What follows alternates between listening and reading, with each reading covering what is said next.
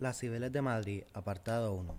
La fuente de Cibeles es una fuente monumental de la ciudad de Madrid, situada en la plaza del mismo nombre, en la zona centro de la capital española. Fue concebida dentro de un plan de remodelación urbana en el siglo XVIII por iniciativa del rey Carlos III, quien planeaba embellecer la capital del reino según la estética del neoclasicismo. El proyecto incluyó una serie de fuentes esculpidas con motivos mitológicos clásicos, un museo de ciencias naturales, el Real Jardín Botánico, el ajardinamiento de la zona y otras propuestas que finalmente no se materializaron. Por la belleza y amenidad del lugar una vez concluido, fue conocido entre los madrileños como Salón del Prado y se convirtió inmediatamente en uno de los lugares más populares de la ciudad. Fue esculpida en el año 1782 a partir de un diseño de Ventura Rodríguez. Cada una de las cuatro esquinas de la plaza está presidida por edificios emblemáticos construidos entre finales del siglo XVIII y principios del XX. La primera reforma de importancia de este eje se llevó a cabo a instancias de Felipe II, en el año 1570.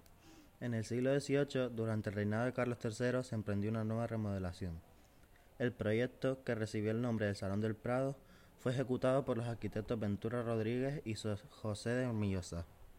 Consistía en crear una gran zona ornamental de jardines y fuentes al este de Madrid, flanqueada en sus lados por diferentes recintos dedicados a divulgación científica y cultural.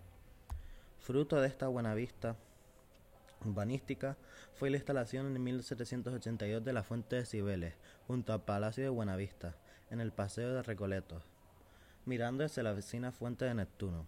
En 1895 se tomó la decisión de trasladar este conjunto escultórico escultórico a la intersección de citado paseo en la calle de Alcalá, su actual ubicación. La confluencia de varias vías se fue aprovechada para crear alrededor de la fuente una rotonda de distribución del tráfico de carruajes que dio origen a la plaza. Cuatro años antes del traslado de la fuente había abierto oficialmente sus puertas el Banco de España, con lo que los ángulos occidentales de la plaza quedaron cerrados en los primeros años del siglo XX.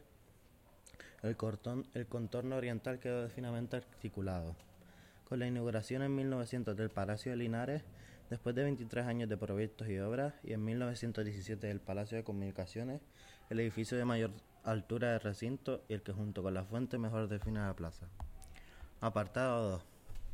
En la mitología griega, dado que su figura ya estaba representada por otras divinidades, esta diosa tuvo que ser readaptada para integrarse en los mitos ya existentes, hasta el punto de que muchos autores la consideraban el mismo personaje que Rea, la madre de los dioses. El mito más conocido en el que aparece es el de Atlanta e Hipóneme. De acuerdo con la mitología griega, fue Cibeles, Rea, quien inició a Dionisio en su culto misterioso. Su equivalente romana era Magna Mater, la Gran Madre o Madre de Lida. Su título, Señora de Animales, que también ostentaba la diosa madre minoica, revela sus arcaicas raíces paleolíticas. Es una deidad de vida muerte y resurrección. Su consorte, cuyo culto fue introducido más tarde, era Ati. Se trata de una de las principales diosas de las antiguas cultas del Oriente Próximo. En la mitología griega también es conocida como Damia. Uno de los aspectos más representativos es la presencia de los dos leones que tiran del carro de la diosa. Esta pareja acudió a uno de los templos de Cibeles y, movidos por la llama del amor, consumaron el harto canal dentro del recinto sagrado. Ella, furiosa por la ofrenda cometida, decidió transformarlos en leones y condenándolos a tirar de su medio de transporte por toda la eternidad. Quizás es por ese motivo que los felinos aparecen representados sin mirarse. Los leones también son símbolos de poder y ferocidad, también un símbolo de protección como los leones que están delante del Congreso de los Diputados. De esta forma también la diosa aparece como dominadora de las fuerzas más violentas de la naturaleza.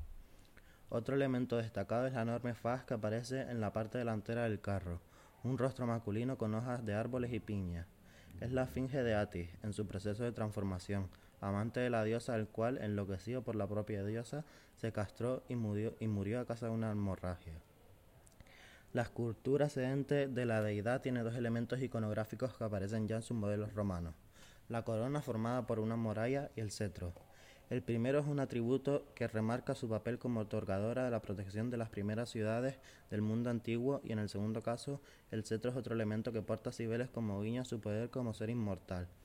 En su mano izquierda, no obstante, se ve una de las llaves pertenecientes a la ciudad, por lo que Cibeles se alza como la guardiana de toda la urbe. Su trono tiene como decoración bucráneos unidos entre sí por guirnaldas de flores, quizá un guiño a los sacrificios realizados por la antigüedad en honor a Cibeles y desgraciado amante. Por último, destacaría que la actualidad es el lugar de celebración de los triunfos del Real Madrid como símbolo de la ciudad. Apartado T. Técnica empleada. Esta fuente fue recreada por el arquitecto español Ventura Rodríguez que realizó el proyecto entre los años 1777 y 1782.